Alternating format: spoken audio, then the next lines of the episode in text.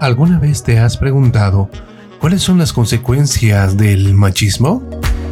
Bienvenidos al podcast Cambiando lentes sobre la percepción de la participación de los adolescentes y sus organizaciones. Soy Fernando Cruz. En la entrevista en el programa radial Sumando Voces Multiplicando Acciones, Félix Aire, coordinador de la filial La Paz de DNI Bolivia, nos invita a dejar atrás la idea de supremacía del hombre para construir una sociedad donde niñas, niños y adolescentes disfruten de los mismos derechos. ¿Qué es pues herencia machista?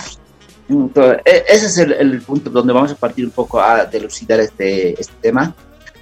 Eh, no es que nosotros eh, aquí nos, eh, nos hemos salido de la fábrica y emprendemos una vida, sino que hemos heredado venimos de ciertas vivencias y hay que reconocer lo, lindo que somos eh, como Bolivia, ¿no? como humanidad, de diferentes formas de pensar, culturas, tradiciones, formas de vida.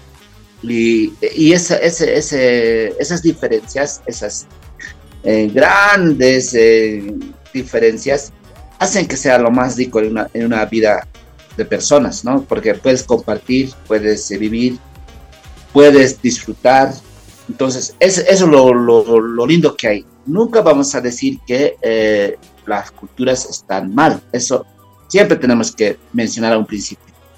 Pero en eso hay algunas formas de vida que heredamos.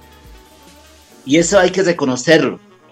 Y como personas hay que decirlos eh, que esto no me parece que está bien.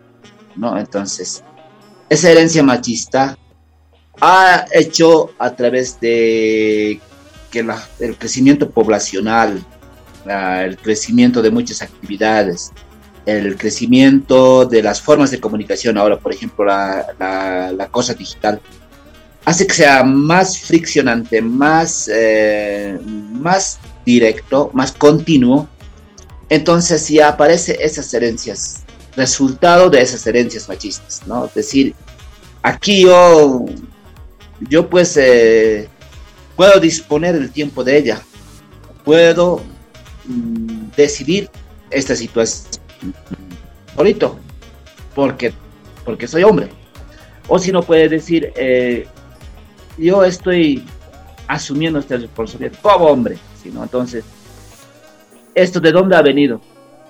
Ya ha venido de, eh, de esas formas de vida de las distintas, em, de las distintas personas y distintas familias, grupos. Y entonces eso va a ir pasando, pasando y va a ir ampliándose mucho más ese problema, ¿no? Se va a ir ampliando mucho más.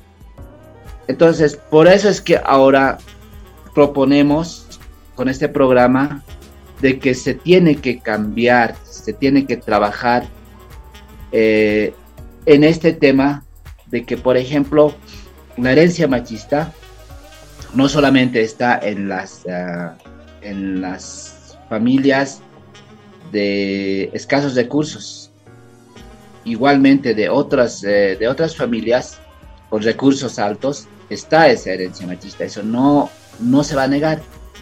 Está también eh, en la niñez, porque mm, si, si, si le han dicho en la familia que tú eres hombrecito y ahora tienes que demostrar, porque nosotros como familia siempre hemos hecho respetar el apellido del, del hombre, algo así, ya está, ¿no? O sea, ya desde niño está sembrando que es pues, em, como se dice en otras palabras, hacer más, en vez de que sea más hombre, está enseñando a ser más macho. Entonces, lo que se quiere, ahorita voy a decir una fórmula, lo que en nuestras intervenciones queremos es que sean más hombres y menos machos. Y este término va a sonar pues duro. O sea, para algunas personas va a decir, ¿qué pasa con este Félix? ¿Qué está diciendo? Más hombres y menos machos. ¿Qué es eso? Si estuviésemos ahorita en México, igualmente, ¿no? Todo el mundo va a decir, ¿qué está hablando en esa radio? Entonces, aprenda, aprendamos la fórmula. Una masculinidad sana no va a funcionar en la forma que estamos viendo actualmente, que se está eh, dando mayor prioridad de privilegios a los hombres que a las mujeres.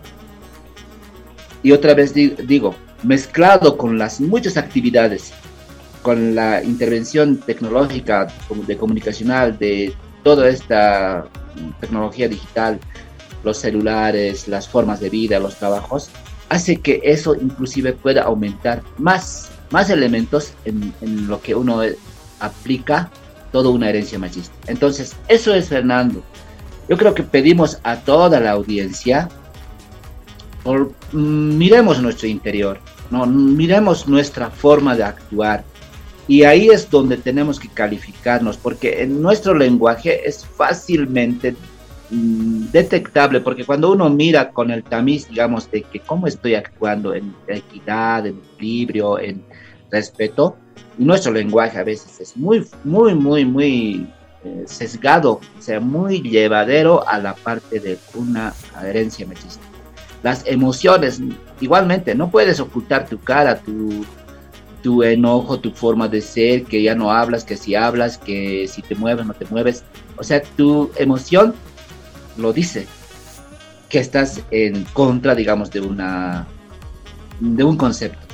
Entonces, eso, eso hay que, hay que, el liderazgo en este caso, es su rol ahorita fundamental de que ellos tienen que hacer em, incidencia.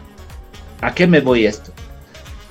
Que si todos los líderes no cambian esto de las masculinidades eh, mm, tradicionales o la herencia machista, no han hecho nada, o sea, no, no han hecho ningún aporte para deconstruir esta situación de desigualdad. Entonces, todos los líderes, todos los líderes políticos o líderes eh, empresariales, líderes eh, intelectuales, todo eso, necesitan a que se cruce transversalmente este tema, que no tengan que mm, soslayar, ocultar, disimular lo machismo que está haciendo daño a nuestra sociedad. Entonces, em, yo pido eh, que este tema se entienda de que es bueno trabajarse nosotros mismos, o sea, desde los hombres. No esperemos que eh, las mujeres hagan el esfuerzo de eh, que esto funcione, porque la herencia machista está mucho más acentuada mucho más empujada o sostenida desde los hombres. Un programa producido por DNI Bolivia, con el apoyo de UNICEF. Si quieres conocer más de la perspectiva que tienen los adolescentes sobre sus derechos, visita la página de Facebook de DNI Bolivia y este espacio de podcast en Spotify.